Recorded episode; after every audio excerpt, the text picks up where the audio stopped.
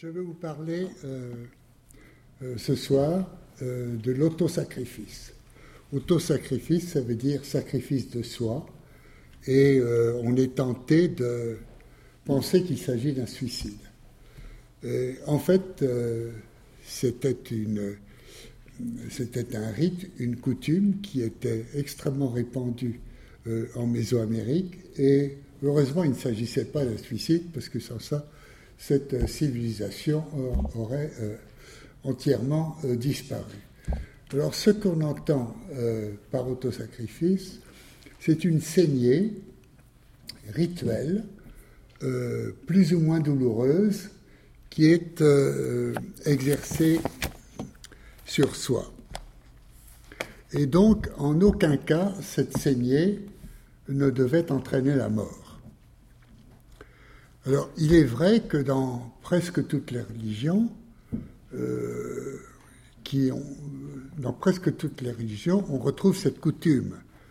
Euh, elles ont recours à des mortifications, à des macérations, sous forme euh, de privation ou alors de, de, torture, on peut le dire, douloureuse et sanglante. Donc, c'est quelque chose d'extrêmement répandu qu'elles soient collectives comme euh, les, processions de, flagellants ou individuelles comme celles qui sont euh, pratiquées par les mystiques ou les, dévots, euh, ces pratiques ont lieu périodiquement ou seulement en certaines occasions. Selon les cultures, on se sacrifie en signe de deuil, qu'il soit récent ou qu'il s'agisse euh, d'un anniversaire.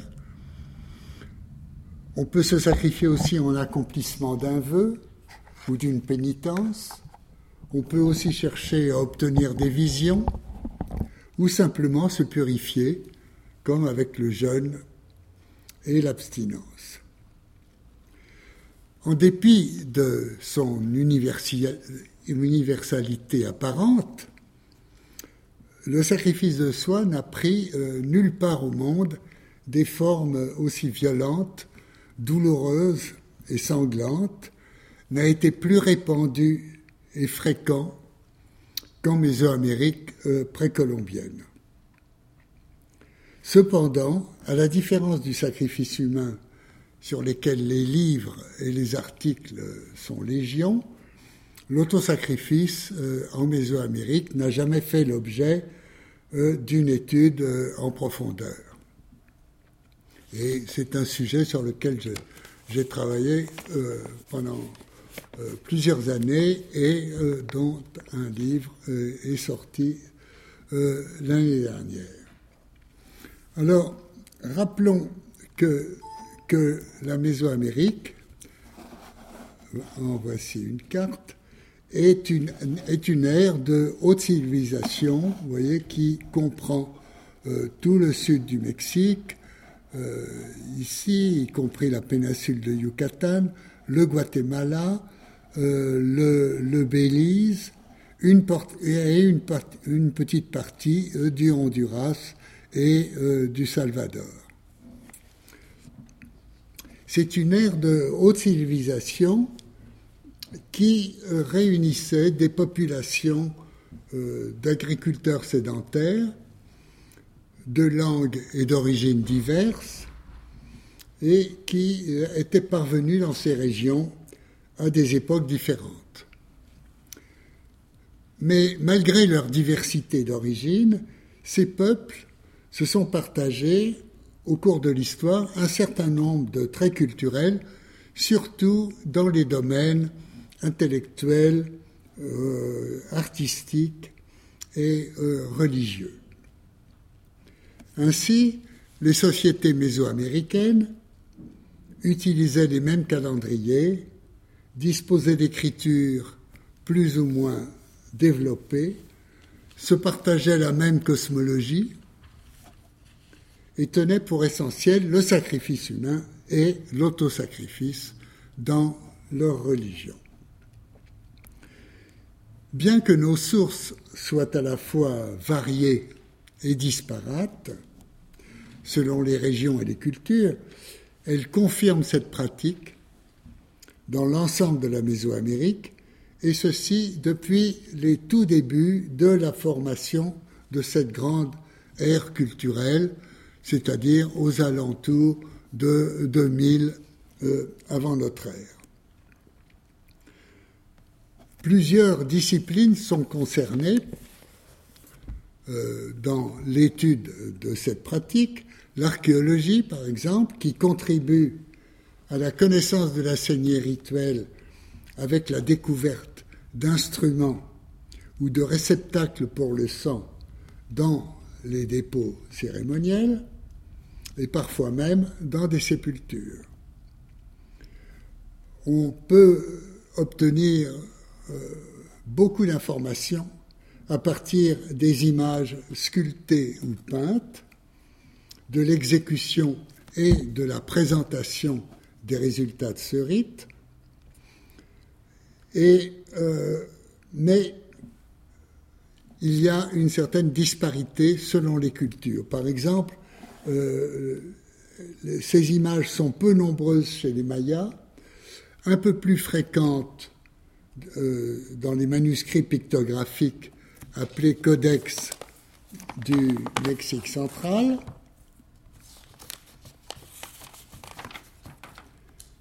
Par contre, les représentations d'instruments du supplice, de symboles et euh, d'allégories de l'autosacrifice sont nombreuses. C'est-à-dire qu'il y a peu de représentations directes de ce rite, mais il y a beaucoup euh, d'allusions et d'allégories. Il y a euh, deux sortes principales euh, d'allégories. je vous en présente une ici qui est, il s'agit bien entendu d'une allégorie et non pas d'une pratique qui se faisait.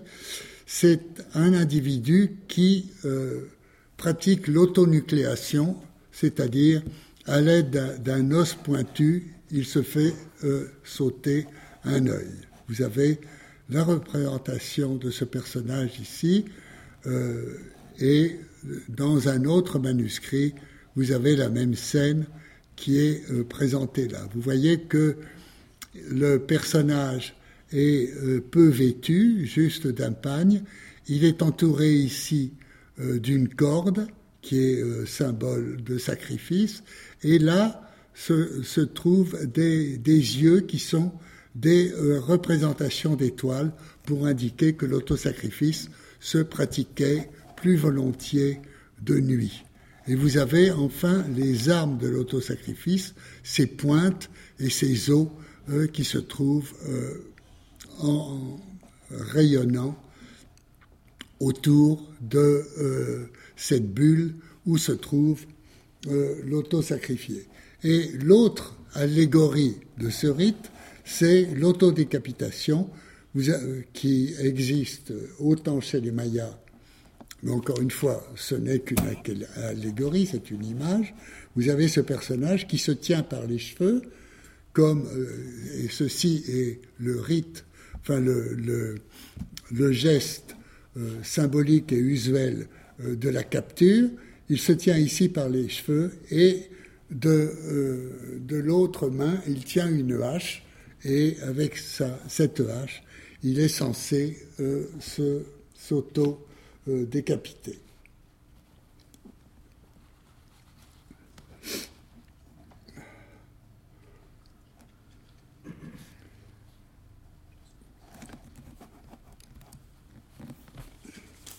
Dans plusieurs cultures, on a déchiffré des glyphes ou des signes se, euh, référant à, à l'autosacrifice.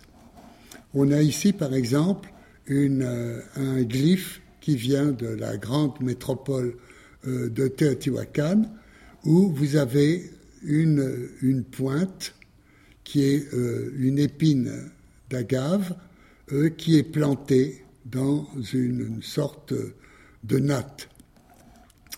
Euh, vous avez ici un, composé glyphique euh, aztèque avec euh, pour désigner le nom d'un village qui s'appelle Wistlan et qui est composé d'une épine d'autosacrifice, ici, pour le, la syllabe witz, et tlan, ce sont deux dents qui, sont, qui se, combinent euh, à ce signe, parce que tlan veut dire les dents, et donc on a Witzlan, le nom de ce village. chez les Mayas, par contre, on a, vous voyez, ces trois euh, ces trois signes euh, montrent en fait euh, le sexe masculin, ici, un pénis, avec ici trois, trois bandes nouées qui sont un, symbole de sacrifice. Il y a un autre signe, un glyphe maya, que je montre ici, qui est compris dans, une phrase, et que l'on retrouve euh, euh, dans un bol qui est présenté par euh, une reine que nous verrons tout à l'heure, qui offre les résultats de l'autosacrifice sous forme de bandes de papier tachées du sang de cette pratique, et on a mis dedans pour éviter toute imprécision euh, le glyphe euh, de l'autosacrifice que vous retrouvez euh, ici. Alors les, premières évidences de, ce, de, ce, rite sanglant et, douloureux vient d'un site maya qui s'appelle San Bartolo et qui se trouve au Guatemala. Et ce sont des peintures murales euh, d'un petit temple euh, qui date euh, du premier siècle avant notre ère. Et on y voit ici un personnage qui est armé d'une longue baguette, et vous voyez, qui se transperce, qui se transperce le sexe, en sort une grande quantité de sang, et vous voyez que dans le dos, il a un, cerf qui est, attaché et qui dans la scène suivante va être déposé sur un autel devant un arbre cosmique sur lequel euh, euh, se tient un oiseau qui euh, représente le soleil. On a donc sur cette image l'intéressante association de l'autosacrifice et d'un sacrifice animal, en l'espèce un cerf nous verrons qu'il y a des relations entre le sacrifice humain et l'autosacrifice, mais ici, primitivement, le sacrifice humain n'est pas représenté et ce que nous, avons sous les yeux, c'est un, sacrifice euh, animal.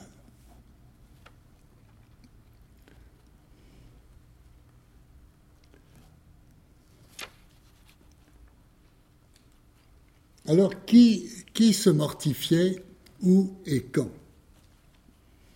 Euh, En Mésoamérique, tout être humain, depuis le nouveau-né anonyme jusqu'au roi, avait vocation à se sacrifier. Le rite était collectif pendant les fêtes religieuses ou dans certaines circonstances exceptionnelles, par exemple lors d'une sévère sécheresse ou euh, lors d'une éclipse. Mais le sacrifice pouvait être aussi individuel, c'est-à-dire que pour assurer euh, le succès d'une entreprise, par exemple avant d'aller à, euh, la chasse ou avant d'aller en, voyage, un individu s'auto-sacrifiait se sacrifier.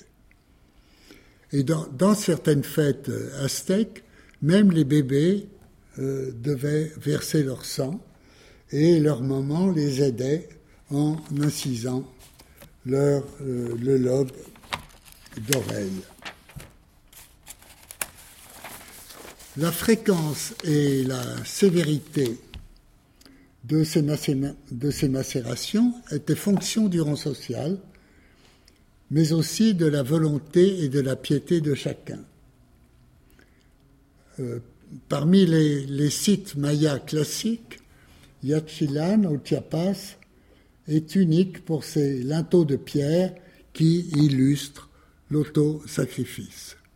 Vous avez ici un, linteau euh, qui a été euh, dessiné et vous voyez à gauche la reine qui fait passer une cordelette à travers la langue à travers sa langue, et euh, euh, devant elle, parce qu'elle est agenouillée, devant elle se trouve un bol sur lequel sont, euh, on retrouve la corde dont elle s'est servie ou dont elle se sert, et des rubans tachés de sang. Et de l'autre côté est assis le roi avec un, stylet, et ce stylet avait sans doute été utilisé pour percer la langue de la reine euh, euh, avant euh, qu'elle puisse y faire passer cette cordelette. Sur ce, panneau d'un temple de Palenque, on voit ici le roi qui est habillé euh, qui a revêtu le costume et les attributs d'un captif. Ses ornements d'oreilles en jade ont été remplacés par des rubans de papier, sa coiffure est défaite et euh, nouée euh, au bout, il porte des brassards qui sont parfois de corde mais ici de ruban. Vous voyez qu'il tient à la main une bannière qui est percée de trous et le, euh, le, tissu qui a été euh, euh, découpé est, ici pendant. Il a, a un, tissu ici qui est découpé et il tient dans sa main gauche et il brandit orgueilleusement euh, un faisceau de baguettes qu'il utilisera euh, dans l'autosacrifice pour se faire passer à travers les chairs, soit euh, de sa langue, soit plus probablement de son pénis. Et vous voyez que fiché dans sa coiffure se trouve un os pointu qui lui aide, qui l'aide à faire la première perforation. On a maintenant euh, un vase, également Maya, où vous avez deux personnages. Euh, c'est une représentation unique, c'est extrêmement rare que, euh, comme je vous l'ai dit, que ce rite soit directement dépeint. Vous avez ici un individu debout qui fait passer par sa langue une cordelette et un autre qui pique, qui mutile son sexe avec, euh, avec une pointe. En action de grâce, après euh, une victoire militaire, les dames de la cour du site de Bonampak, qui sont réunies ici sur un trône, également se font passer euh, la fameuse cordelette à travers la langue. Et cette scène nous montre quelques, quelques détails intéressants, comme par exemple ce personnage qui est à genoux, qui tient euh, une pointe ou un stylet, euh, cet autre personnage euh, tient également une pointe et la, présente à cette femme qui est assise et qui tourne la tête vers lui et qui tient un, enfant. Et enfin, ici, ce qu'il faut remarquer, c'est un, un encensoir garni de pointes, comme les encensoirs mayas le sont souvent, dans lequel il y a des papiers, ces papiers qui ont été euh, euh, ensanglantés euh, par cette opération, que l'on met dans un encensoir et que l'on fait brûler, et ainsi, vous voyez, la, fumée qui est ici indiquée montre que les résultats de l'autosacrifice vont monter vers le ciel.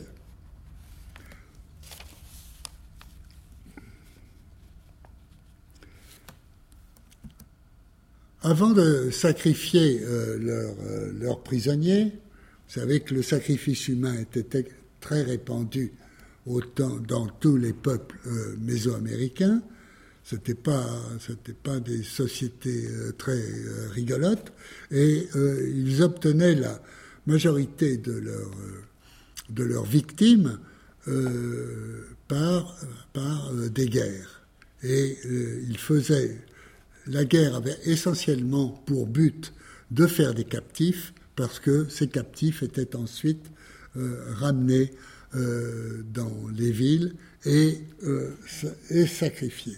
Mais avant de sacrifier leurs prisonniers, qu'ils pouvaient sacrifier soit euh, en faisant une incision sur la poitrine et en leur arrachant le cœur, soit en les décapitant, pour,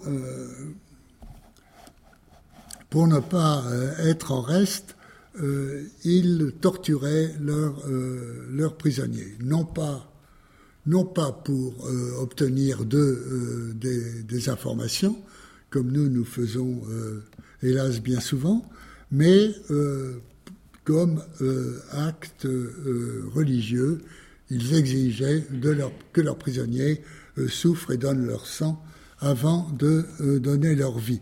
Et cette, peinture murale qui est ici euh, en dessin noir et blanc, est intéressante parce qu'elle nous montre euh, divers prisonniers, vous voyez, qui euh, élèvent vers le roi vainqueur un regard suppliant et qui présentent leurs mains ensanglantées.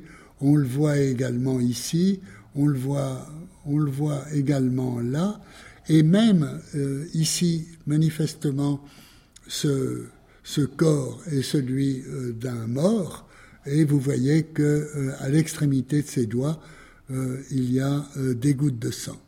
Et sans doute, les prisonniers devaient eux-mêmes se, se, sacrifier, car nous en avons un ici. Vous voyez la différence entre ces personnages qui ont qui sont à peu près nus, qui n'ont gardé qu'un pagne par rapport à la la richesse des costumes de leurs vainqueurs.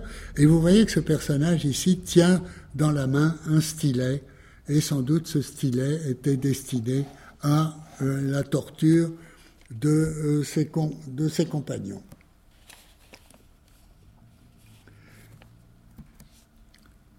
Ici, nous avons un autre, euh, un autre panneau, un autre linteau, dans un panneau, pardon, Maya, qui nous présente le, roi de Yachilan, qui est euh, sur un trône, et ici, on le sait euh, par les inscriptions, qui ici sont bien déchiffrées, et l'on a ici le, capitaine d'une exposition qui présente au roi les captifs qu'il qui a ramenés au centre. Et bon, donc encore une fois, les captifs sont chargés de cordes, leurs euh, ornements d'oreilles sont, sont remplacés par des rubans de papier. Mais ce qui nous intéresse ici, c'est que le premier captif, euh, qui est euh, nommé ici, tient dans la main le faisceau de baguettes que je vous avais montré tout à l'heure sur un panneau de Palenque. Passons maintenant, euh, passons maintenant aux, Aztèques. Les, Mayas se trouvent euh, dans le euh, sud du Mexique et la civilisation maya a commencé au début de notre ère et la grande période des Mayas a été entre 600 et 900 euh, de notre ère, et bien entendu, leur civilisation a disparu avec la conquête espagnole au XVIe siècle. Par contre, les Aztèques, qui sont l'autre peuple euh, le plus connu euh, de la Mésoamérique, et ont constitué une civilisation tardive qui a été également fauchée par la conquête européenne, mais après n'avoir existé que 150 ans. Alors, ce que nous avons sous les yeux, c'est une pierre d'inauguration du grand temple de Tenochtitlan, qui était le nom de la ville aztèque avant, avant l'arrivée du Mexico, mais qui se trouve sous la ville actuelle de Mexico, c'est-à-dire au, même endroit. Nous avons une scène de sacrifice qui est euh, figurée par deux rois. Vous voyez, il y a deux personnages ici euh, qui sont debout, et euh, l'un d'eux, euh, je, prends les, deux personnages sont en situation symétrique. Vous avez ici l'un d'eux dont, vous voyez, la main qui tient son oreille, et l'autre main qui se trouve ici tient un os pointu il se perce l'oreille. Et c'est exactement la même chose que nous avons là. Signalons au passage que euh, ici, il y a un petit personnage qui donne le nom de ce roi, euh, à Wissot, et ici, euh, vous avez une, une, jambe humaine qui est le glyphe du nom de cet autre roi. Alors, sortant, enfin, issu du sacrifice de l'oreille, vous avez ici un, flot de sang qui descend, vous suivez ma flèche, il arrive jusqu'ici, il descend là, et il se trouve euh, tomber, enfin finir dans euh, la bouche de, du monstre terrestre sur lequel se tiennent les individus. Vous voyez, toute cette bande représente la Terre, et ici il y a les deux yeux de ce monstre avec sa bouche grande ouverte, avec ses dents qui se trouvent ici. Au-dessus se trouvent deux encensoirs, avec ici le glyphe de la fumée, c'est les encensoirs qui ressemblent un peu à des casseroles, parce que euh, au rite de l'autosacrifice était souvent mélangé euh, l'encensement. Et entre ces deux personnages se trouve ici une boule d'herbe que j'ai représentée ici euh, sur ce dessin et dans lequel sont fichées les épines de, de l'autosacrifice. Et ici, ces glyphes euh, représentent euh, une date, la date d'inauguration du grand temple. Les dieux se sacrifiaient euh, également, hein. pas seulement les rois et, les reines, mais également les dieux. Ici, on a un pectoral en coquille qui fait euh, une vingtaine de centimètres euh, de, hauteur, sur lequel vous avez deux personnages qui se regardent, et dont j'ai extrait ici le personnage de gauche, qui est un un dieu du nom de Mishkoat, c'est un, peu un, patron des, chasseurs, et vous voyez que euh, de la main droite, il tient son pénis et il y fait passer une grande baguette souple ici, et le sang coule le long de cette baguette pour finir euh, dans, dans un bol. Et euh, la déesse qui lui fait face, euh, du nom de Saint Théote, nom de, oui, tient deux javelots et euh, l'union de la personne qui s'autosacrifie et d'une personne guerrière montre que euh, autosacrifice et, guerre et sacrifice humain étaient étroitement liés. Alors, c'est, euh, il y avait des gens qui se sacrifiaient euh, tout le temps. C'était les prêtres. Alors, euh, dans le, chez les Aztèques, il y avait deux sortes de prêtres. Il y avait les prêtres comme les prêtres ordonnés, si vous voulez, et qui étaient accompagnés d'acolytes. Et les, prêtres importants se, portaient les cheveux très longs, qu'ils ne se coupaient pas, et comme ils se faisaient saigner souvent, leurs cheveux étaient collés de sang et les Espagnols étaient horrifiés par euh, l'odeur et par, et par la vue de, euh, de, de, ces personnages. Et vous avez ici un petit dessin euh, aztèque d'un prêtre qui est en train de parler, il a la volute de la parole, hein, et vous pouvez noter sa longue chevelure et cette tache rouge qui figure souvent dans les manuscrits pour identifier les prêtres. Alors, les autres personnes euh, s'auto-sacrifiaient suivant les fêtes où on leur demandait de le faire, ou aussi par euh, piété personnelle. C'est assez curieux de voir que dans une, des sociétés finalement très totalitaires, eh bien, euh, le, choix, le choix du supplice était réservé aux pénitents qui pouvaient prendre des formes euh, extrêmes et, très douloureuses, ou alors ils pouvaient se contenter de se faire saigner euh, le bout de l'oreille, ce qui, comme chacun sait, n'est pas très douloureux. Mais ces prêtres, euh, ces prêtres aztèques, là dont vous avez un, exemple, tiraient un grand orgueil de leurs longs cheveux et ensanglanté et collé par le sang de l'autosacrifice. Alors, nous avons vu qui, qui se sacrifiait, où et quand, plus ou moins. Maintenant, passons euh, aux parties du corps. Vous pouvez remarquer qu'il s'agit véritablement d'un rite religieux parce qu'il est extrêmement codifié. On ne fait pas n'importe quoi. Et vous allez le voir. Alors, on pouvait théoriquement euh, saigner n'importe quelle partie de son corps, mais trois d'entre elles étaient privilégiées, on les, a déjà évoquées, c'est-à-dire euh, les oreilles, la langue et enfin euh, le pénis. Alors le choix d'une de ces parties du corps favorisé par les Mésoaméricains.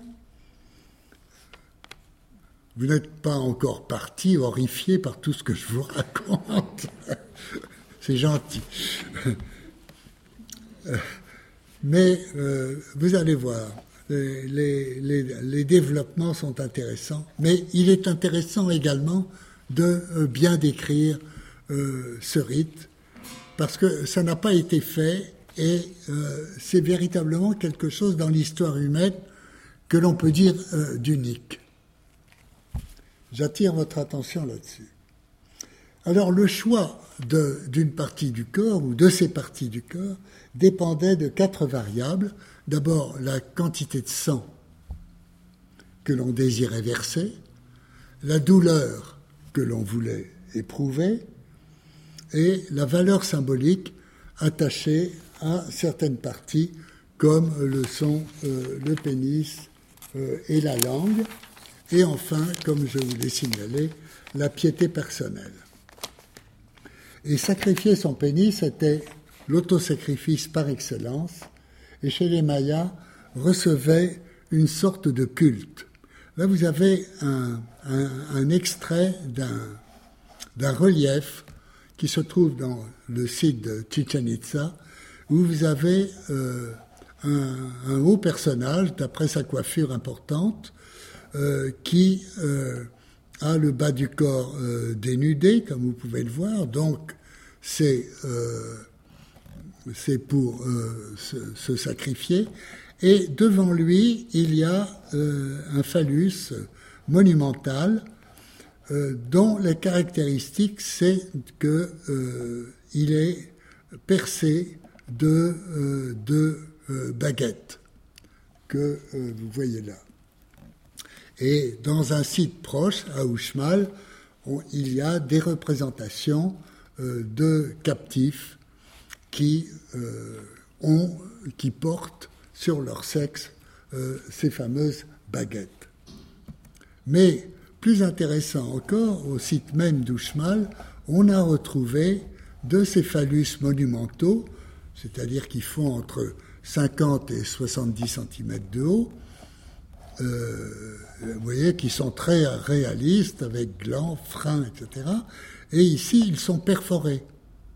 Et donc, on peut supposer qu'il y avait une cérémonie où l'on rejouait l'autosacrifice en faisant passer une corde ou des baguettes par cette euh, perforation.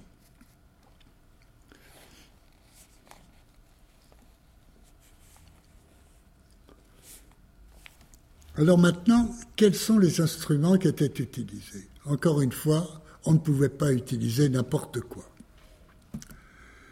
Alors, chez, euh, dans la partie euh, orientale de la Mésoamérique, où euh, les, les principales civilisations sont celles des Olmecs, des Apothèques et, et des Mayas, l'instrument de prédilection, c'était l'aiguillon de raie euh, que ce poisson euh, cache dans sa queue. Et ici, euh, vous avez un des plus anciens qui a été trouvé, et qui est d'une dizaine de centimètres de long, mais certains aiguillons vont jusqu'à 20 centimètres. Et vous voyez que l'intérêt de cet objet, c'est d'être barbelé sur ses deux côtés, et donc provoquer à la fois douleur et euh, saignement. Et très tôt, euh, les Olmecs, vers 1000 euh, avant notre ère, ont fabriqué en jade des, des copies d'autosacrifice. Ici, vous avez le manche d'un poinçon, malheureusement cassé, mais là, c'est une, une copie en jade de l'autosacrifice et vous pouvez voir qu'il y a indiqué euh, des barbelures de chaque côté.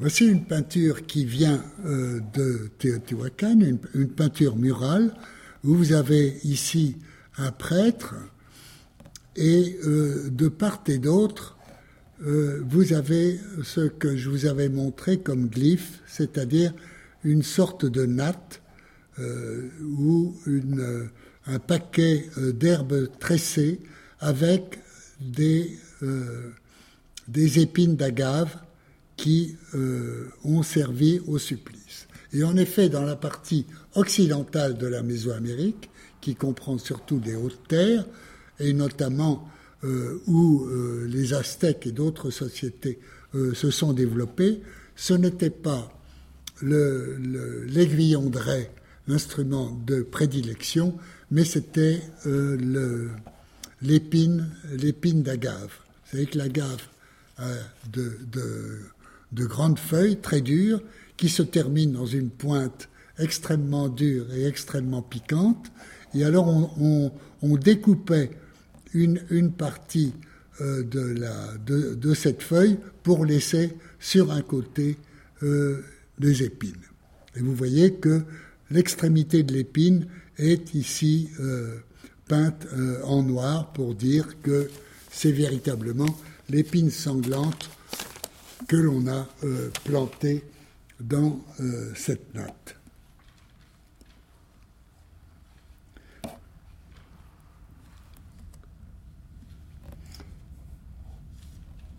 Alors, euh, parfois, les très grands personnages, et euh, les rois en tout cas, euh, utilisaient des poinçons en os.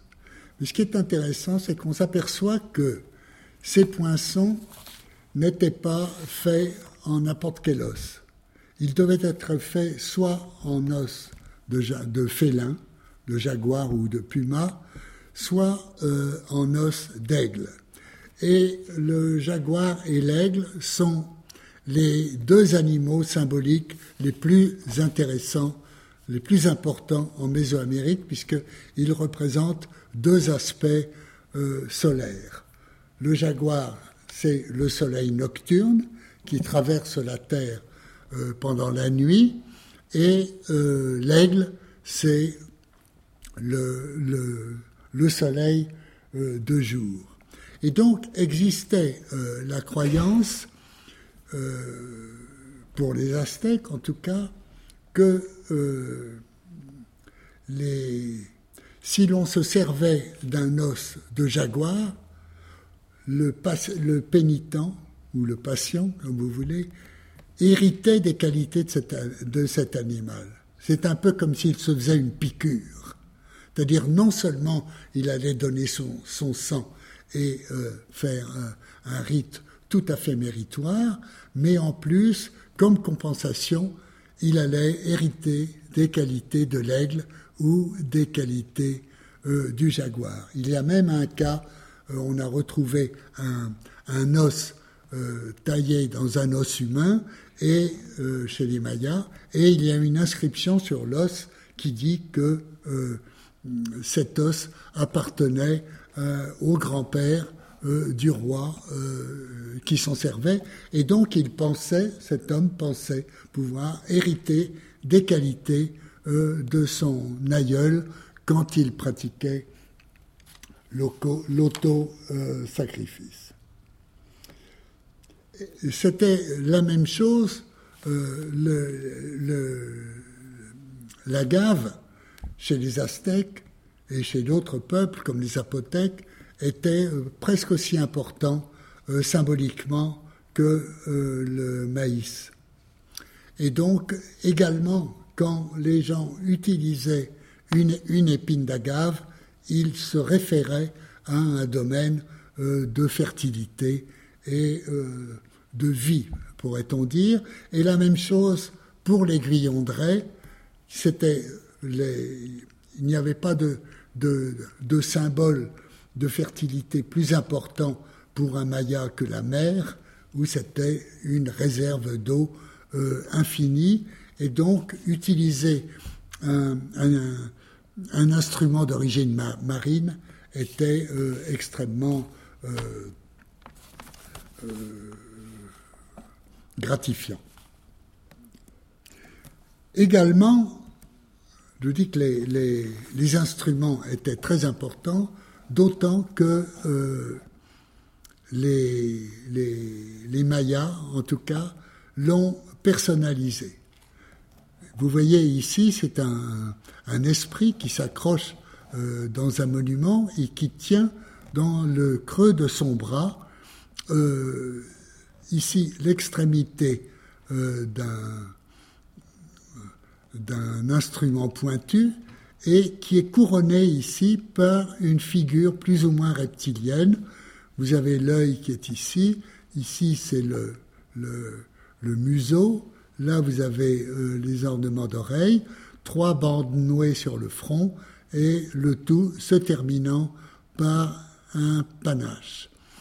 Et donc, sans qu'on puisse dire que l'instrument était euh, sacralisé, Bon, il était en, tout cas sacré et il était présenté comme une créature euh, douée d'une certaine, euh, d'une certaine autonomie, peut-on dire, et qui, encore une fois, communiquait aux pénitents certaines vertus.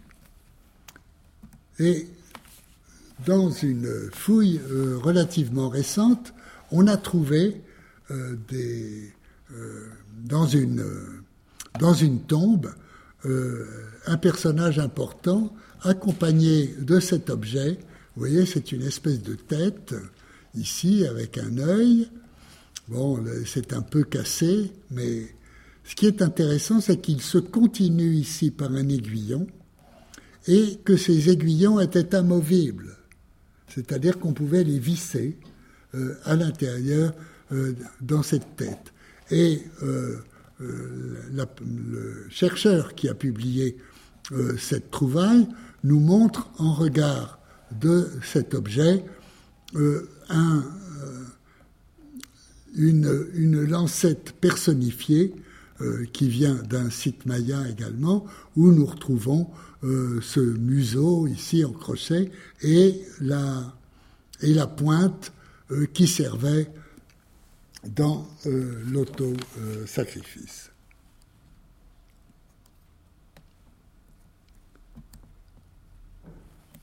Vous avez euh, une, autre, une autre image de, l'instrument de l'autosacrifice et de l'autosacrifice lui-même, c'est euh, le colibri. Ce petit oiseau euh, charmant avait été remarqué par les Aztèques par son bec extrêmement pointu et d'ailleurs qui est appelé Witz comme le mot qui désigne l'épine.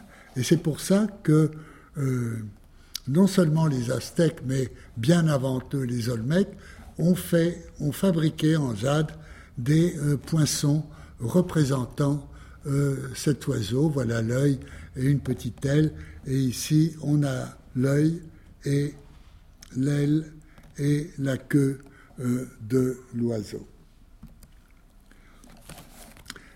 la métaphore du, colibri euh, se retrouve dans ce petit bol où l'on peut croire que l'on y avait déposé du sang, et vous voyez que le colibri est représenté ici, perché sur le euh, bord euh, de ce bol, prêt à goûter du précieux breuvage. L'autosacrifice euh, comportait deux moments, c'est-à-dire il y avait l'exécution du rite, la saignée proprement dite, et ensuite la présentation des résultats. Ici, j'ai mis euh, l'un à côté de l'autre deux, deux linteaux euh, de ce site maya de Yachilan où l'autosacrifice est particulièrement bien représenté. Et vous avez à gauche la reine, toujours elle, qui se fait passer euh, une cordelette à travers la langue, avec ici le panier qui reçoit son sang, les, papiers tachés, et devant elle se trouve le roi qui tient une longue torche parce que euh, le sacrifice euh, de son épouse a lieu la nuit. Ici, vous avez le glyphe de l'autosacrifice que l'on retrouve par deux fois euh, dans l'inscription. Et sur cet autre linteau, scène complètement différente, nous avons la reine qui est agenouillée et qui tient dans un bol les papiers tachés et certains instruments. Notamment ici, vous avez euh, un aiguillon de raie et devant elle, se dresse un serpent qui ouvre la gueule sur ce guerrier que l'on suppose être un ancêtre, et l'on ne sait pas exactement si euh, il s'agit, si cet ancêtre est simplement le témoin de l'autosacrifice de la reine ou son euh, bénéficiaire. Euh, quoi qu'il en soit, on a ici les deux moments de l'autosacrifice, exécution et présentation. Les, Aztèques euh, avaient des, récipients qui étaient spécialement conçus pour recevoir les résultats de l'autosacrifice. On a ici sur un manuscrit un, une image euh, intéressante montrant euh, le récipient en coupe, n'est-ce pas? Vous avez ici, était sans doute en basalte. Ici, ce que vous avez en rouge, c'est le sang qui y a été euh, déposé. Ici, ce sont des, végétaux qui étaient destinés à recevoir le sang. Et là, ce sont des des instruments d'autosacrifice. Et pour bien montrer que la scène était associée aux idées de mort et de sacrifice, on a ici représenté un crâne qui a une, une pointe, une sagaie dans la bouche.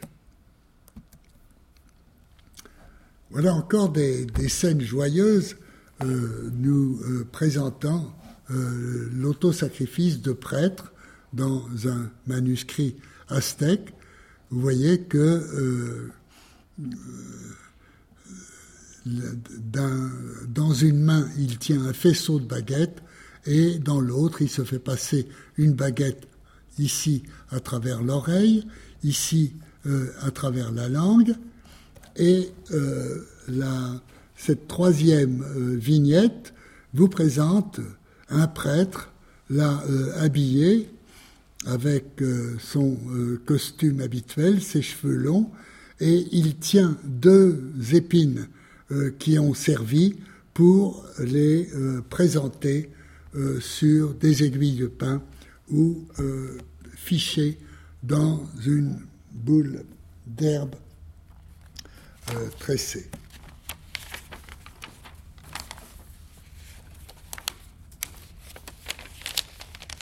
Les dépôts euh, cérémoniels euh, des Mayas, que l'on appelle souvent caches, étaient associés à l'érection de monuments ou à de nouvelles constructions, et ces dépôts contiennent souvent des preuves d'autosacrifice. Par exemple, ici, c'est un, dépôt euh, que nous avons trouvé dans un site euh, du Chiapas au Mexique qui s'appelle Tonina et euh, où vous voyez parmi tous ces objets la part que pouvait prendre l'autosacrifice. On sait que dans ces valves de spondyle était recueilli le sang. Nous avons ici trois, euh, euh, lamelles retouchées en obsidienne. Nous avons ici deux aiguillons euh, de raie. Et là, nous avons trois dents de, requins fossiles qui ont l'avantage, si j'ose dire, comme les aiguillons de d'être barbelés euh, sur leur côté.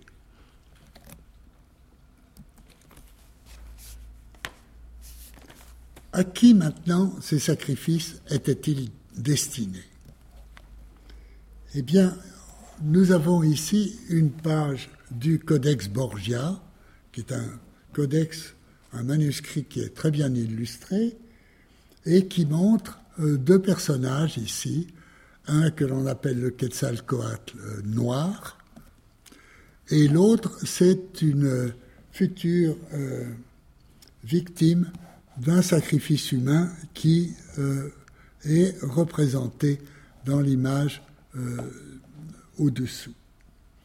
Et vous voyez que ces deux personnages se font, percent leur pénis avec un os pointu et que le flot de sang, ici, se dirige euh, directement dans la bouche de deux divinités qui se trouvent au-dessus.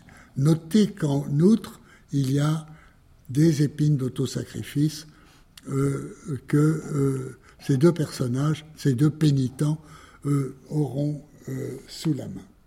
Donc, ces deux bénéficiaires sont les dieux créateurs euh, du panthéon euh, aztèque. Sur une, euh, un autre de ces manuscrits, qui est un manuscrit maya, qui se trouve aujourd'hui à Madrid, on a quatre divinités, dont une femme, ici, qui se font percer l'oreille avec une épine. Et vous voyez que est indiqué faiblement, mais est indiqué cependant le sang euh, qui coule, et là il coule sur des cosses de cacao. Et les cosses de cacao étaient, euh, chez les Mayas et chez, enfin, chez tous les Mésoaméricains, un, cultigène très apprécié, dont la, boisson était uniquement réservée aux nobles, et c'était un peu un symbole de richesse, et il a servi longtemps d'ailleurs de monnaie. Donc on, peut voir ici que euh, l'épanchement de sang sur des causes de cacao est une nette manifestation de euh, rite de euh, fertilité. Mais ceci dit, à part ces exemples, bon, on en connaît d'autres, mais la règle générale, c'est que le bénéficiaire désigné du rite euh, n'était pas indiqué. C'est-à-dire qu'on voit des gens s'autosacrifier et euh, on ne sait pas pourquoi ils le font. Donc nous allons pouvoir maintenant nous interroger pourquoi euh, l'autosacrifice, pourquoi ce rite tellement sanglant et barbare à quel besoin euh, répondait-il? La, solution nous est donnée par une euh, très importante fête aztèque euh, qui est consacrée aux guerriers et qui est appelée, ça ne va pas vous étonner, on est toujours dans l'horreur, l'écorchement des hommes. On y sacrifie de nombreux ennemis, que l'on écorche ensuite pour euh, revêtir de leur peau des euh, guerriers aztèques volontaires. Vous avez ici une petite figurine d'une quinzaine, vingtaine euh, de centimètres de hauteur qui est assis sur un banc et vous voyez qu'il est vêtu d'un costume qui est extrêmement irrégulier, et qui en fait désigne euh, la, peau euh, écorchée euh, de son ennemi. Et l'écorchement comprenait également le visage. Et donc sur cette figurine le visage qui est ici est amovible. Vous pouvez le retirer et le visage du porteur apparaît, apparaît derrière. Alors, l'apogée là, c'est une description de cette fête, euh, l'écorchement des hommes, dont les principaux épisodes ont été euh, dessinés euh, vers, les, vers 1560, c'est-à-dire sur un manuscrit postérieur de 40 ans à la conquête. Alors vous avez ici un, corps évidemment euh, mort, enfin, d'un. Vous, avez, non, vous avez ici des scènes de sacrifice. Ce personnage ici, euh, on lui a arraché le cœur, et une fois ici, une fois qu'il est là, quatre autres personnes vont tirer sur sa peau pour euh, en retirer la peau.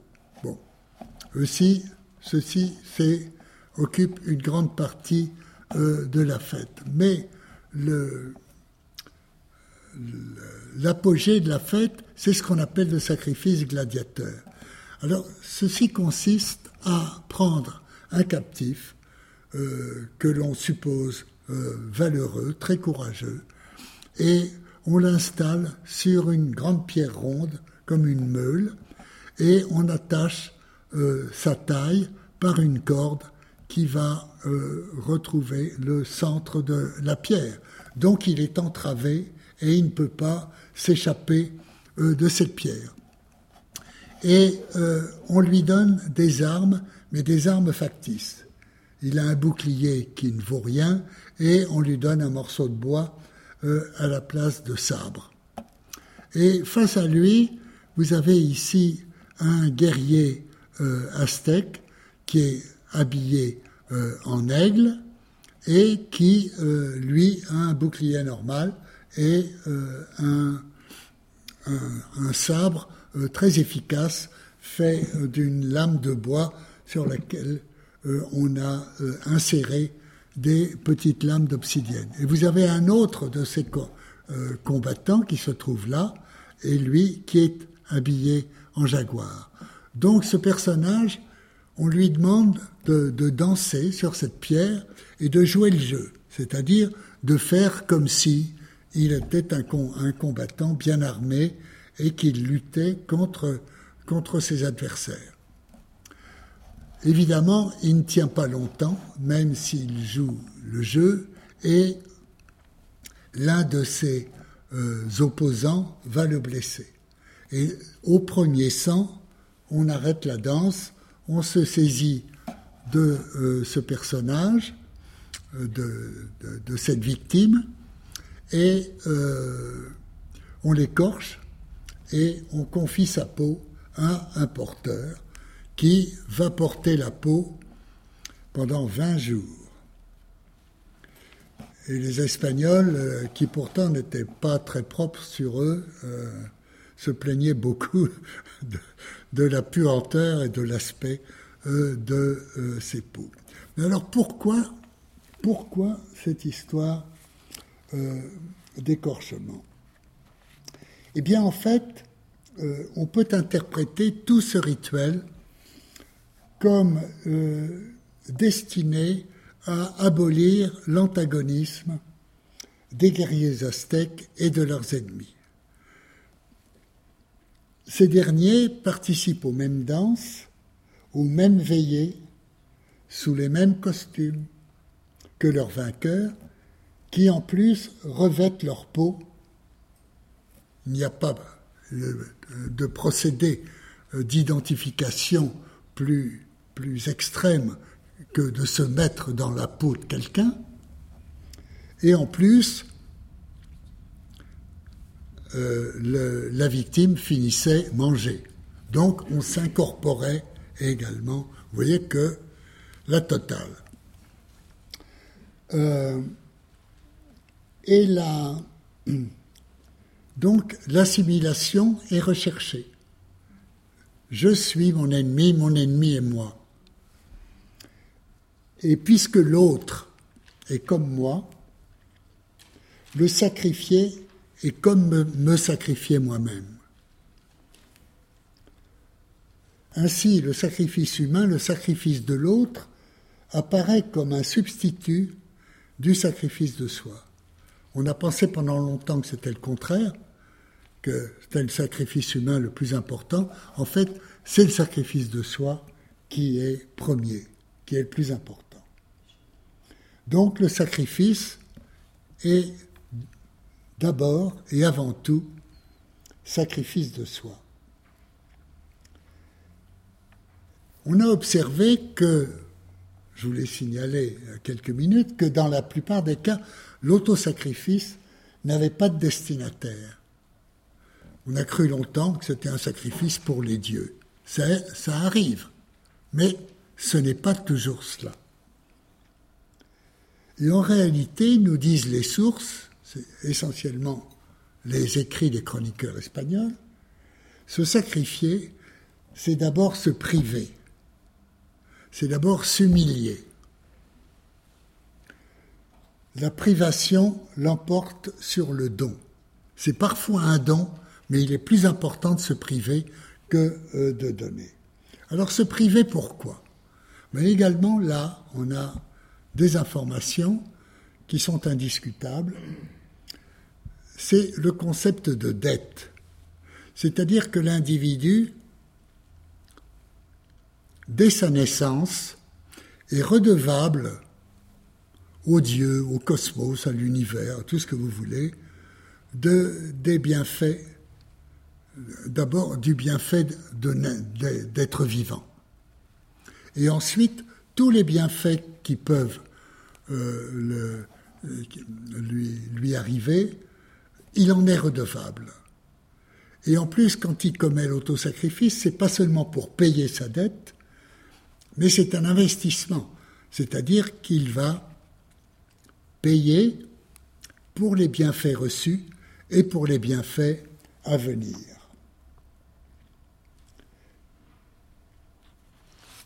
Alors, c'est très beau, mais il y, a, quand même, c'est aussi très triste, parce que on, se rend compte qu'avec euh, cette philosophie, il faut payer la dette, mais que la dette est finalement inextinguible. Quoi qu'on fasse, on sera toujours redevable. C'est cette espèce de, de course sans fin, n'est-ce pas, euh, dans laquelle euh, ces sociétés étaient euh, entraînées. Alors évidemment, le jour de la mort d'un individu, sa dette personnelle sera éteinte, mais la dette générale restera à charge du reste de l'humanité. Pour finir, quelques mots sur le livre que j'ai écrit sur ce sujet qui s'appelle la, douleur rédemptrice. Alors j'ai appelé ça la douleur rédemptrice parce que je trouvais que ça faisait joli. Mais en fait, j'ai un peu regretté ce titre parce qu'il a une partie de faux. Parce que comme je vous dis, euh, elle veut être rédemptrice, mais en dernière analyse, elle ne l'est pas. Euh, alors, j'ai travaillé ce sujet d'abord pour, euh, pour réparer une première injustice qui consistait à passer sous silence euh, un, rite fondamental au sens fort du terme. Parce que vous voyez que le fondement de, ces religions était véritablement le sacrifice de soi. C'était plus important que l'encensement, c'était plus important que le sacrifice humain, etc. Et la deuxième injustice aussi, que j'ai voulu réparer en, faisant ce travail et en publiant ce livre, euh, c'est pour rendre à la douleur la part qui lui est due. Généralement, en effet, euh, quand euh, on, parlait de l'autosacrifice jusqu'à présent, on ne voyait que l'épanchement de sang, sans considérer la douleur qui lui était généralement associée.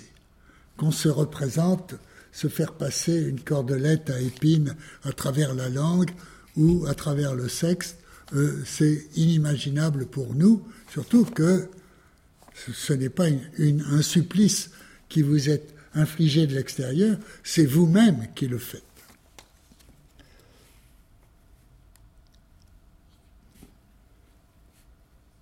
Et j'ai écrit ce livre aussi pour, euh, quand je me suis convaincu que, enfin, d'abord j'avais une certaine curiosité, et ensuite quand j'ai compris que euh, tout sacrifice était d'abord sacrifice de soi, j'ai trouvé que ça pouvait être important, une importante contribution, si vous voulez, en toute modestie, pour l'histoire des religions ou même un peu la philosophie.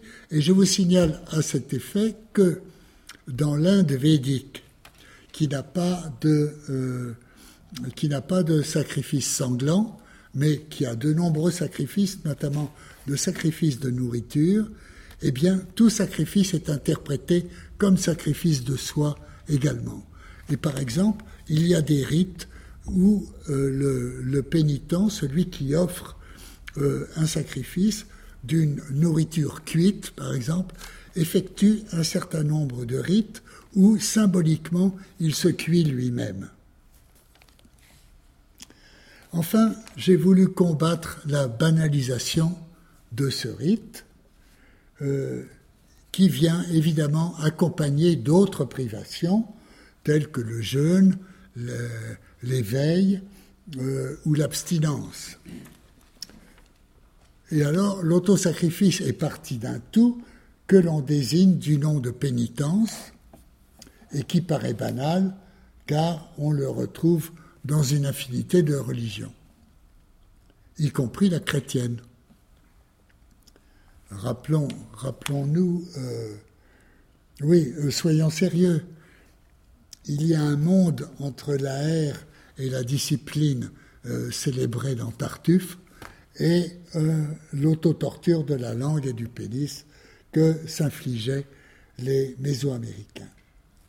Donc, euh, il ne faut pas nous leurrer. D'ailleurs, je suis sûr que vous avez tiré les conclusions vous-même. Ces sociétés étaient des sociétés très dures, très. qui était écrasé par le destin. Le guerrier, dès sa naissance, était promis à une mort bien heureuse sur le champ de bataille ou l'autel des sacrifices. Et la mort était vue comme plus désirable que la victoire, ce qui est assez aussi incroyable pour nous. Quant aux prêtres, ils passaient leur vie à se saigner, parfois très cruellement, sans espoir d'éponger une dette qui s'avérait inextinguible. Et cette situation entretenait une culpabilité permanente, c'est-à-dire on n'en avait jamais fait assez, on n'en fera jamais assez. Et on se demande, euh, en considérant euh, ces sociétés, si euh, on peut parler, comme à l'instar d'individus, de sociétés névrosées. Je vous remercie.